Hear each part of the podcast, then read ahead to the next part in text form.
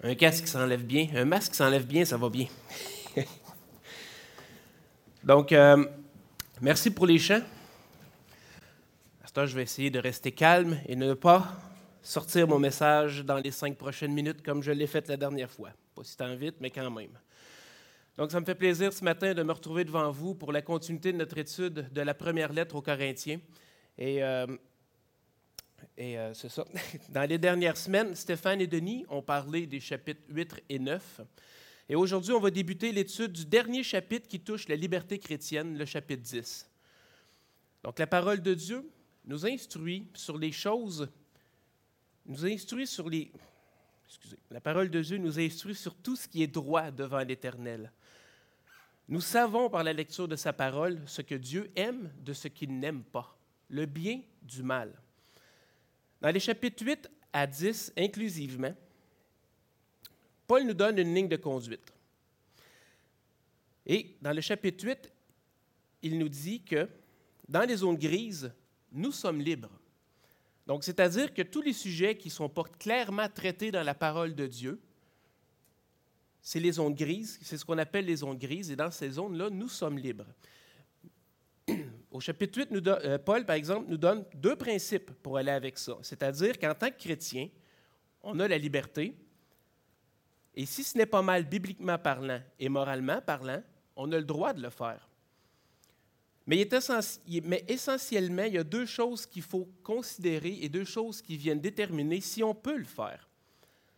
Premièrement, même si c'est techniquement correct, comment ça va affecter les autres si on le fait? Et deuxièmement, si c'est moralement ou techniquement correct, quel effet ça va avoir sur nous? Il y a donc deux considérations à prendre lorsqu'on parle de quelque chose que la Bible n'interdit pas. C'est comment ça va nous affecter, comment ça va affecter les autres et comment cela va nous affecter. Dans le chapitre 9, à travers la défense de son apostolat, Paul montre l'utilisation qu'il fait, lui, de sa liberté et il nous encourage à, la rigueur, comme le fait un athlète lorsqu'il se prépare pour les Jeux.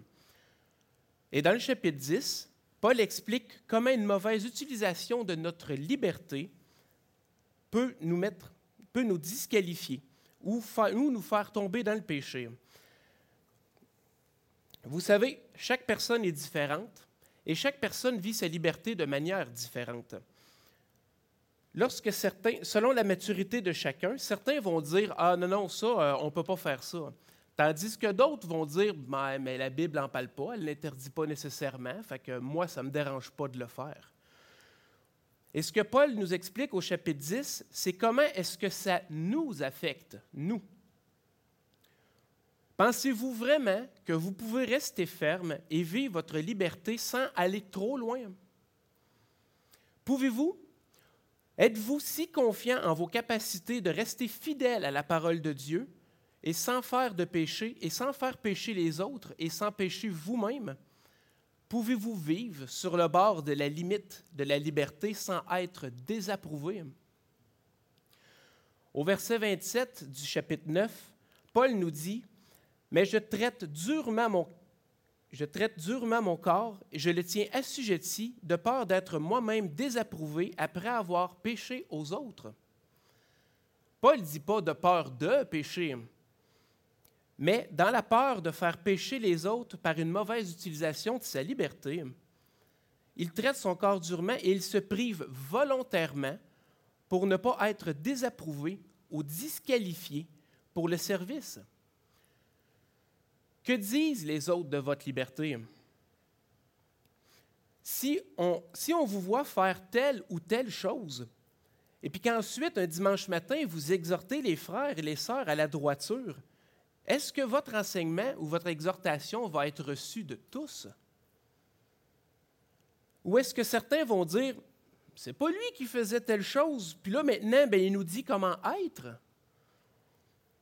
C'est ce que Paul veut essayer de communiquer ici au chapitre 10. Comment est-ce qu'on vit notre liberté?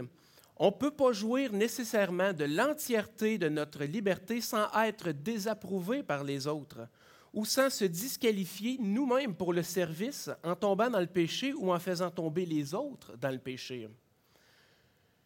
Et même si la parole de Dieu ne désapprouve pas ce que vous faites, la plupart du temps, on utilise notre liberté jusqu'à ses limites. À un certain point, ce que nous faisons finit par rentrer dans une catégorie que la parole de Dieu désapprouve. Notre chair veut toujours plus. Et ce qu'elle ne peut avoir, elle le convoite. Et lorsque la convoitise entre dans le cœur, elle enfante le mal. Et c'est pourquoi au verset 12, Paul écrit, Oups, y est-il verset 12? Ainsi donc, que celui qui se croit être debout ne prenne garde de tomber. Et ce verset-là, c'est la synthèse des onze premiers versets qu'on va voir dans le, chapitre 10. Après les avoir vus, nous devrons nous demander si on peut vraiment vivre librement sans, sans se mettre nous-mêmes en danger. Est-ce que notre liberté fait jaser ou tomber les autres chrétiens qui nous regardent? Est-ce que ma vie me met dans une position où je suis à risque de pécher et ainsi être disqualifié pour le service?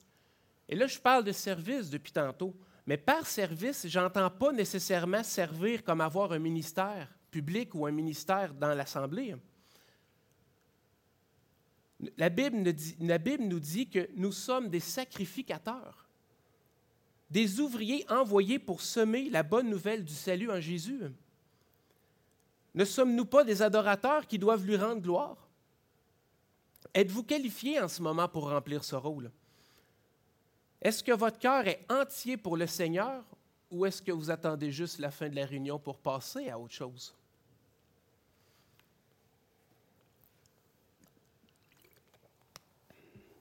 Donc pourquoi est-ce que j'ai intitulé le message l'excès de confiance, parce que c'est ce qu'on fait lorsqu'on vit notre liberté à son plein et qu'on se croit capable et sans souci, quand au contraire, on est peut-être bien en train de jouer avec le feu. Et avant de débuter notre texte dans 1 Corinthiens, dans 1 Corinthiens j'aimerais qu'on regarde quelques exemples d'excès de confiance. La parole de Dieu est riche en exemples sur lesquels on peut compter pour nous instruire et nous prévenir des dangers de l'excès de confiance. Proverbe, 19, 18, euh, Proverbe 16, excusez, 18 nous dit L'arrogance précède la ruine et l'orgueil précède la chute.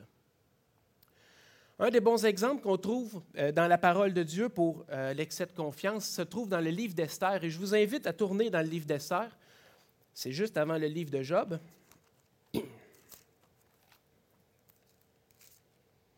Et dans le livre d'Esther, on voit un homme qui s'appelle Aman, un homme qui se trouvait au-dessus de plusieurs, et dans, et dans les bonnes grâces du roi Assuréus.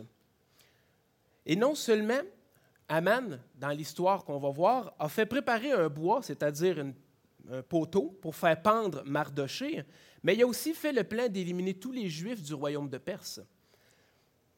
Donc on peut voir dans le chapitre, euh, je crois que donc, euh, c'est ça. L'histoire d'Esther, c'est un, Esther était une juive. Elle n'était pas reine, en passant. Ça commençait avec la reine Vasti. Et lors de célébrations que le roi Assuréus a données, la reine Vasti a refusé de se présenter devant le roi, parce que le roi, lui, voulait montrer toute sa beauté, et il a fait appeler la reine.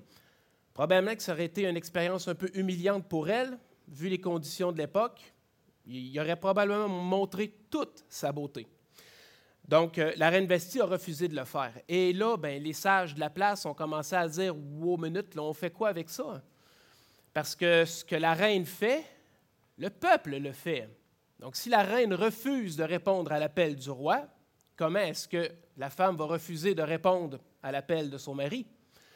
Donc, ce qui a été décidé, c'est que la reine Vestie serait écartée du trône et le roi Surius s'y met à la recherche d'une nouvelle reine.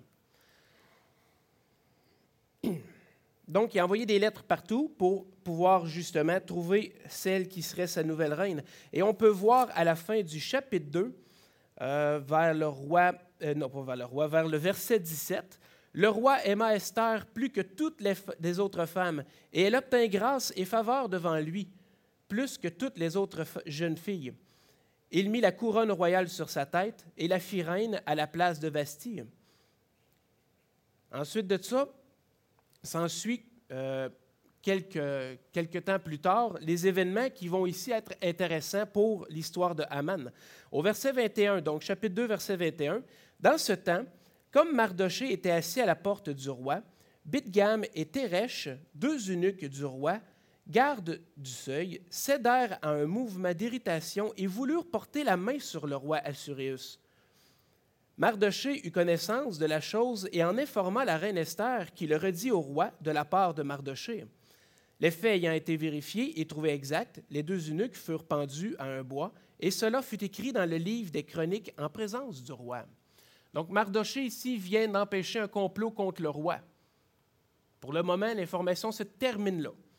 Ensuite, chapitre 3, verset 1er. Après ces choses, le roi Surius fit monter au pouvoir Aman, fils d'Amadatat, l'Agagite. Excusez, ce pas des noms évidents. Il l'éleva en dignité, et le plaça, et plaça son siège au-dessus de ceux de tous les chefs qui étaient auprès de lui. Tous les serviteurs du roi qui se tenaient à la porte du roi fléchissaient le genou et se prosternaient devant Aman, car tel était l'ordre du roi à son égard. Mais Mardoché ne fléchissait pas point le genou et ne se prosternait point. Et les serviteurs du roi qui se tenaient à la porte du roi dirent à Mardoché Pourquoi transgresses-tu l'ordre du roi? Comme il lui répétait chaque jour et qu'il ne les écoutait pas, ils en informèrent Aman pour voir si Mardoché persisterait dans sa résolution, car il leur avait dit qu'il était juif. Et Aman vit que Mardoché ne fléchissait point le genou et ne se prosternait point devant lui. Il fut rempli de fureur. Mais il dédaigna de porter sa main sur Mardoché seul, car on lui avait dit de quel peuple était Mardoché. Tous les, de quel peuple était Mardoché. Et il voulut détruire le peuple de Mardoché, tous les Juifs qui se trouvaient dans tout le royaume d'Assurius. Donc, non seulement Aman s'est mis en fureur contre le fait que Mardoché ne se prosternait pas devant lui, mais il a en plus transposé sa fureur à tout le peuple juif, au grand complet. Et dans l'histoire ici, il faut savoir que Esther n'avait pas révélé qu'elle était juive à ce moment-ci de l'histoire et c'est Mardoché qui lui avait demandé de ne pas révéler ses origines. Donc, de fil en aiguille, comme que ça va, Aman rencontre le roi Assurius, il lui dit, il y a un peuple parmi ton peuple qui ne respecte pas tes lois, mais il ne dit pas c'est quel peuple.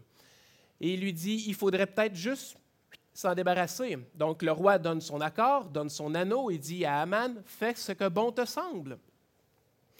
Donc, euh, Aman commence à faire des. Euh,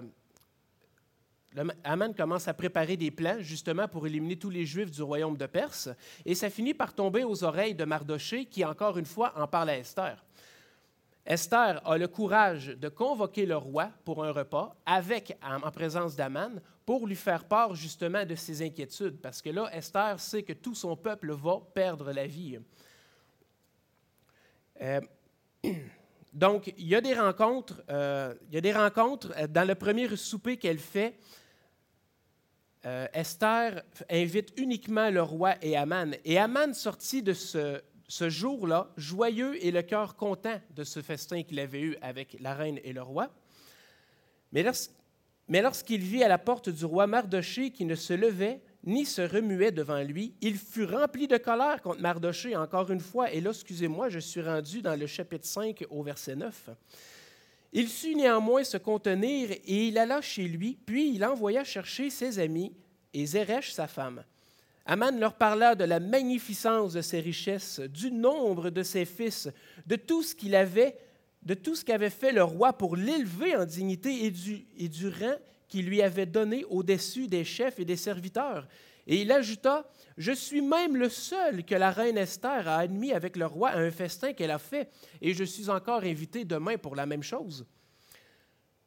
Mais tout cela n'est d'aucun prix pour moi, aussi longtemps que je verrai Mardoché le Juif assis à la porte du roi. Et c'est là que sa femme et ses amis lui proposent, ben, fais monter un bois et fais-le pendre. Demain, avant d'aller au festin, demande au roi de faire pendre Mardoché. Ça donne que cette nuit-là, le roi a eu un insomnie, puis pour combattre l'insomnie, euh, quoi de mieux que de lire les chroniques? Donc le roi fait lire les chroniques devant lui et il retombe devant cette histoire où Mardoché avait prévenu un complot contre lui. Et le roi il, demande à ses, serviteurs, il dit, OK, on a-tu fait quelque chose pour honorer Mardoché à ce moment-là? Et les serviteurs ont dit, euh, non, on n'a rien fait. Le roi, se dit, il faudrait peut-être bien au moins rendre un peu l'appareil à, Mardoché. Et à ce moment-là, Aman se pointe dans la cour, lui, pour obtenir la tête de Mardoché. Mais à l'instant où Aman rentre, au verset 7, euh, et Aman, non, excusez, au verset 6, Aman entra et le roi lui dit, Que faut-il faire pour un homme que le roi veut honorer? Aman se dit en lui-même, Quel autre que moi que le roi veut honorer? Donc Aman répondit au roi, Pour un homme que le roi veut honorer, il faut prendre le vêtement royal dont le roi se couvre et le cheval dont le roi monte, que le roi monte, et sur et la tête duquel on pose une couronne royale remettre les vêtements et le cheval, et l'un des principaux chefs du roi, puis revêtir l'homme que le roi veut honorer, le promener à cheval à travers toute la place de la ville, et crier devant lui, C'est ainsi que l'on fait à l'homme que le roi veut honorer. Et le roi dit à Aman, Prends tout de suite le vêtement et le cheval, comme tu l'as dit, et fais ainsi pour Mardoché. Le juif qui est assis à la porte du roi, ne néglige rien de tout ce que tu as mentionné. Et Aman s'en va faire exactement tout ce qu'il a mentionné. Mais ce n'était pas encore assez pour Aman. Il voulait encore plus détruire Mardoché. Et pour raccourcir le reste de l'histoire, pour raccourcir le reste de l'histoire, au final, Aman finit pendu sur le propre bois qu'il a fait préparer pour pendre Mardoché. Un excès de confiance totale. Aman se se sentait libre de faire comme bon lui semblait envers un peuple entier. Il croyait qu'il avait le pouvoir. Il se croyait en position de prendre des décisions pareilles.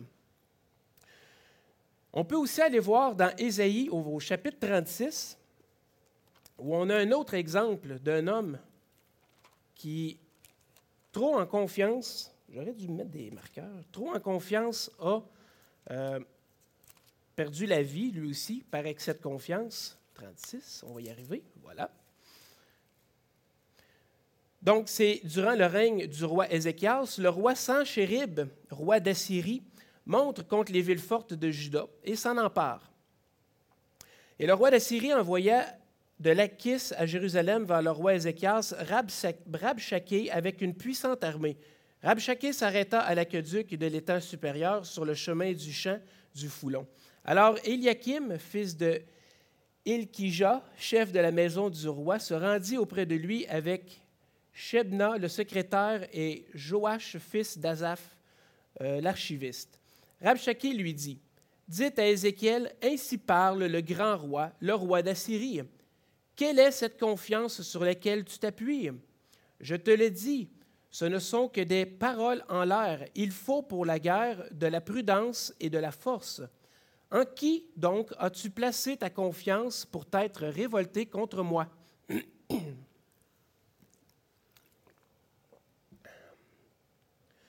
Voici, tu as placé ta confiance, euh, voici, tu l'as placé en Égypte. Tu as pris pour soutien ce roseau cassé qui pénètre et perce la main à quiconque s'appuie dessus.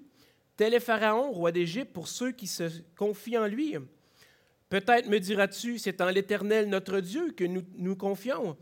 Mais n'est-ce pas de lui dont Ézéchias a fait disparaître les hauts lieux et les autels en disant à Juda et à Jérusalem, vous vous prosternerez devant cet autel? Et là, il continue, il continue. Et tout ça pour finir à dire au verset 12, euh, c'est-tu verset 12? Non, excusez. OK. Verset 14. Ainsi parle le roi, qu'Ézéchias ne vous abuse point, car il ne pourra vous délivrer. Qu'Ézéchias ne vous amène point à vous confier en l'Éternel en disant L'Éternel nous délivrera, cette ville ne sera pas livrée entre les mains du roi d'Assyrie. Et vous savez, Ézéchias n'était vraiment pas en position non plus de demander l'aide et le secours de l'Éternel, mais c'est ce qu'il fait, il se repent et il demande l'aide de l'Éternel, et l'Éternel le secourt.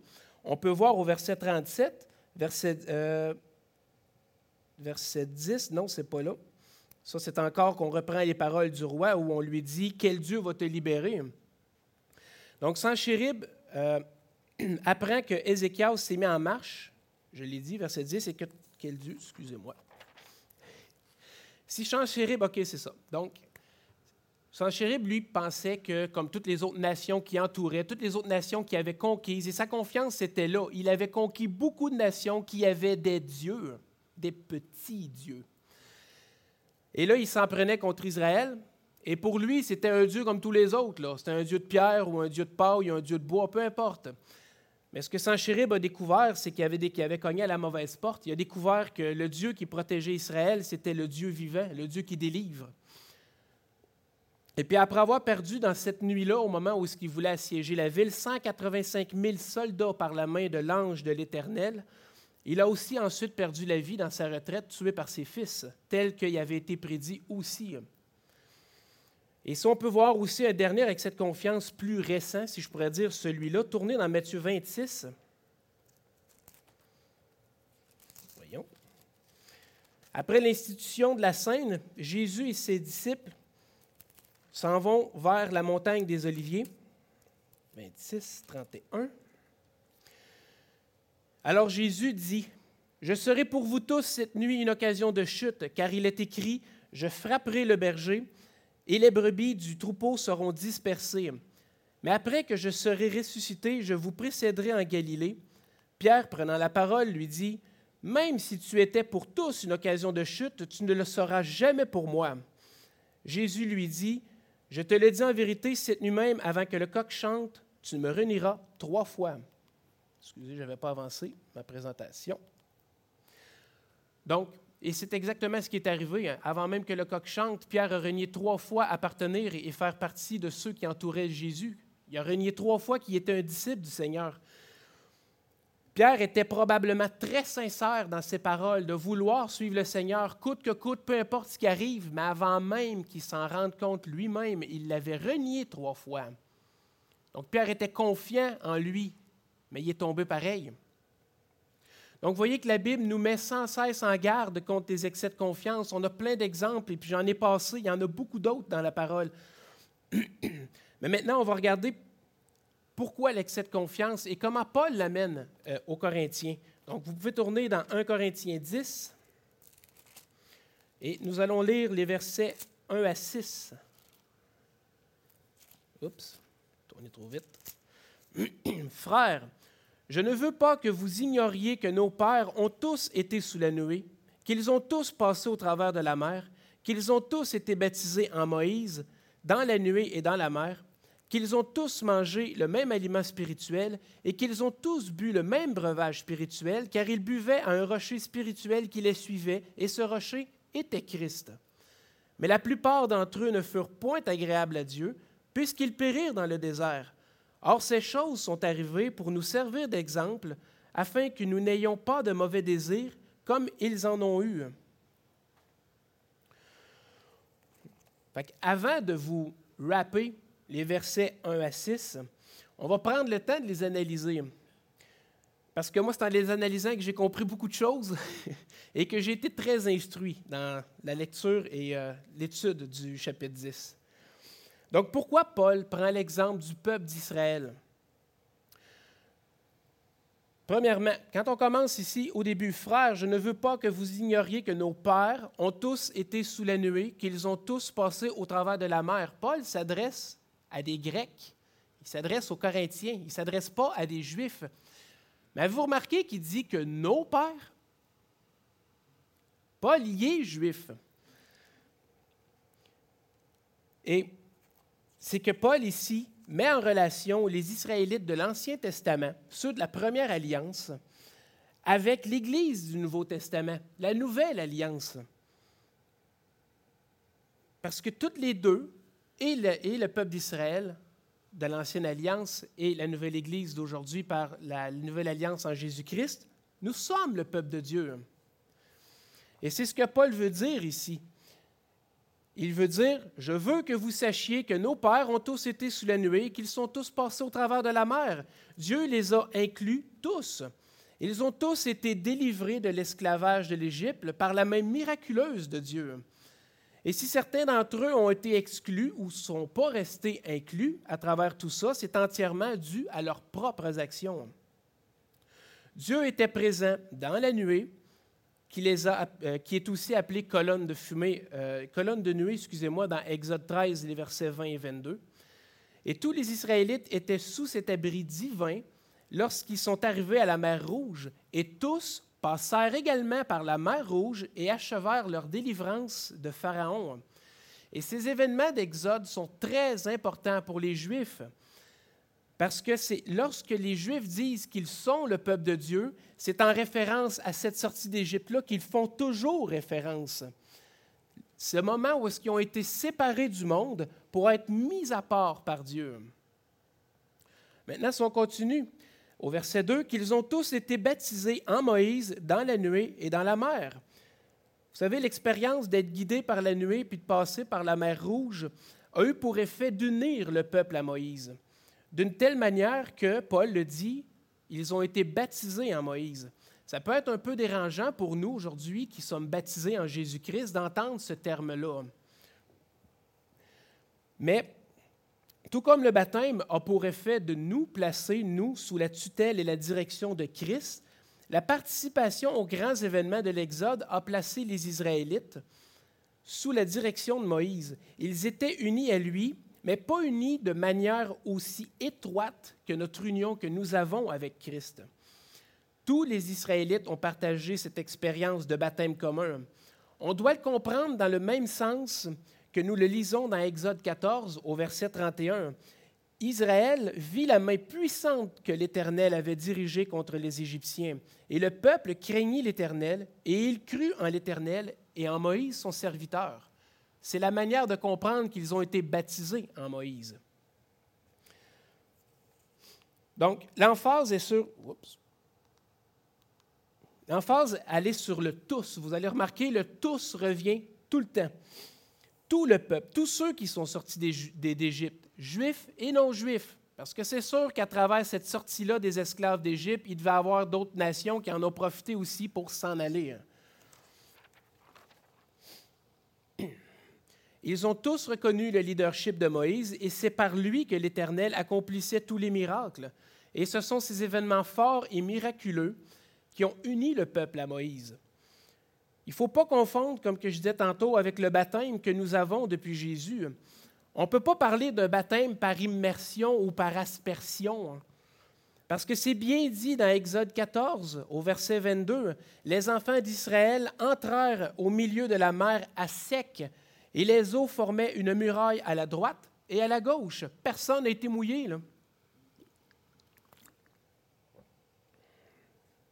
On peut parler, par exemple, d'un type de baptême, c'est-à-dire une image du baptême. Ils sont passés au travers des eaux, étant ainsi séparés de leur ancienne vie et suivant l'Éternel vers la terre promise. Ils sont sortis du monde parmi lequel ils vivaient pour suivre l'Éternel, tout comme notre baptême aujourd'hui signifie que publiquement, nous sommes morts en Christ et que notre ancienne vie est ensevelie et que nous naissons de nouveau pour suivre Jésus vers la vie éternelle. Donc, la pensée de Paul, lorsqu'il parle d'être baptisé en Moïse, est une question d'identification. Le peuple d'Israël a été choisi au même titre que l'Église à être mis à part, à préserver les paroles de Dieu et à préparer les générations à venir pour le Messie ou pour son retour, dans notre cas. Donc, si on continue, on va aller avec le verset 3 qu'ils ont tous mangé le même aliment spirituel. Alors cet aliment spirituel, évidemment, fait référence à la manne qui avait été miraculeusement fournie à Israël lors de son voyage et de ses errances dans le désert. L'expression aliment spirituel signifie pas que c'était quelque chose d'immatériel ou que c'était quelque chose d'invisible ou de, pas vrai, mais c'est plus la façon que Paul utilise pour dire, euh, pour exprimer, pour mettre l'attention sur l'origine céleste de la nourriture. C'est Dieu qui a pourvu à cette nourriture. Et c'est pour ça qu'il dit un aliment spirituel. Et dans le verset 4, et qu'ils ont bu le même breuvage spirituel, car ils buvaient à un rocher spirituel qui les suivait, et ce rocher était Christ. Ici, Paul donne plus de détails au niveau du breuvage spirituel. La raison étant qu'il y avait une légende juive un peu fantaisiste qui avait été développée au travers du temps et Paul appelle au déni de cette légende-là et à la correction de l'information. aucun rocher naturel et ordinaire peut fournir de l'eau potable à qui que ce soit, que ce soit dans le désert ou, ailleurs. Et c'est pour cette raison que Paul dit, ils buvaient un rocher spirituel qui les accompagnait. La légende juive que j'ai mentionnée raconte qu'après le premier miracle d'eau enregistré dans Exode 17, le rocher que Moïse a frappé, euh, le, le, rocher que Moïse a frappé s'est mis à rouler sur les traces des Israélites jusqu'à ce qu'ils disparaissent dans la mer de Génézareth au moment de la mort de Moïse. Donc, et puis que été de ce rocher-là qui les suivait, qui les aurait fournis en eau. Oui, dit Paul, une partie de la légende est vraie. Un rocher a accompagné Israël à travers leurs errances dans le désert, un rocher dont ils continuaient à boire en tout temps. Mais ce n'est pas le rocher roulant de la, de la légende. Il s'agissait d'une masse de roche bien plus grande et bien plus haute, de nature entièrement spirituelle. Et le rocher était Christ. C'est intéressant de voir que Paul met la présence de Christ dans l'Ancien Testament. Ça prouve la préexistence de Christ avant sa venue. Donc, le fait que tous ont eu la même nourriture et ont eu le même breuvage signifie qu'il n'y avait aucune différence entre eux. De sorte que dans leur destin, ils étaient tous égaux dans ce qui les est arrivé. Ils ont tous mangé, ils ont tous bu, ils ont eu droit tous aux mêmes privilèges. Ils ont tous eu, ça, ils ont tous eu les mêmes privilèges d'être libérés d'Égypte par la main puissante de Dieu.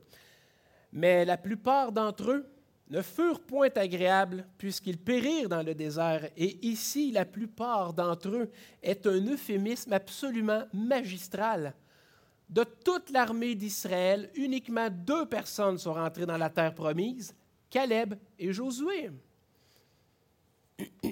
Les autres, ils ont tous péri au désert.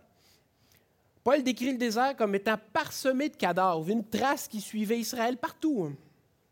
Et ce n'est pas simplement d'une mort naturelle, c'est une sentence que Dieu a eue contre les rebelles, contre ceux qui ont fait une mauvaise utilisation de leur liberté si miraculeusement acquise. Laissez-moi clarifier par exemple un point ici à ce moment-ci ceux qui sont morts dans le désert ne sont pas automatiquement en enfer. Ce que je veux dire, c'est que la sortie d'Égypte et la traversée de la mer Rouge pour la terre promise, ce n'est pas une image de l'homme qui donne sa vie à Jésus. Ce n'est pas une image du croyant et de son attente d'entrer dans la présence de Dieu. Moïse n'est pas entré en terre promise. Et parmi ceux qui étaient aussi, parmi ceux qui sont morts au désert, plusieurs d'entre eux devaient croire justement en Dieu, de manière juste en Dieu. Et s'étaient aussi probablement repentis de leurs erreurs, de leurs péchés. Mais ils n'ont pas eu droit à la bénédiction ultime que Dieu avait pour eux. Dieu les a secourus, il les a nourris, il a pourvu en toutes choses, mais la mauvaise utilisation de leur liberté les a disqualifiés de la bénédiction finale.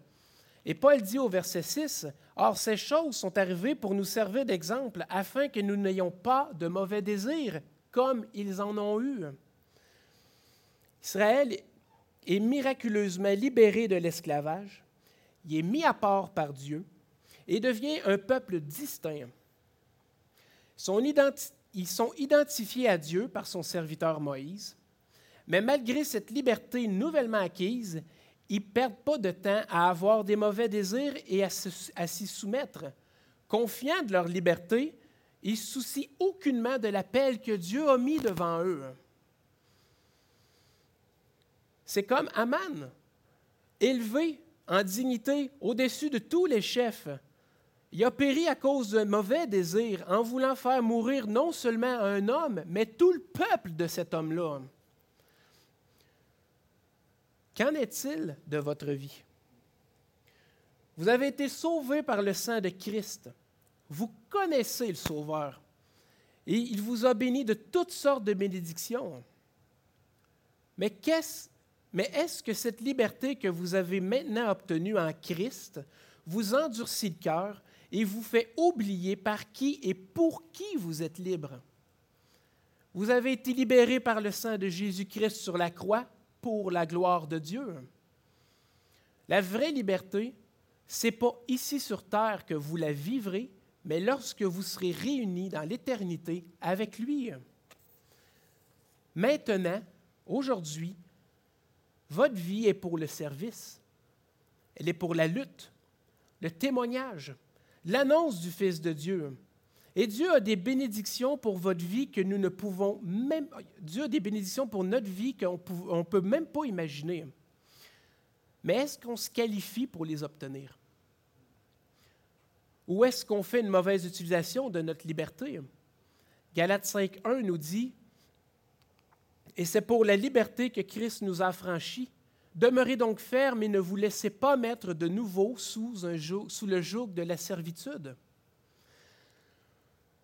Rappelons-nous le prix que Christ a payé pour cette liberté et en toute chose, cherchons à lui, plaire en ayant une vie digne de son sacrifice.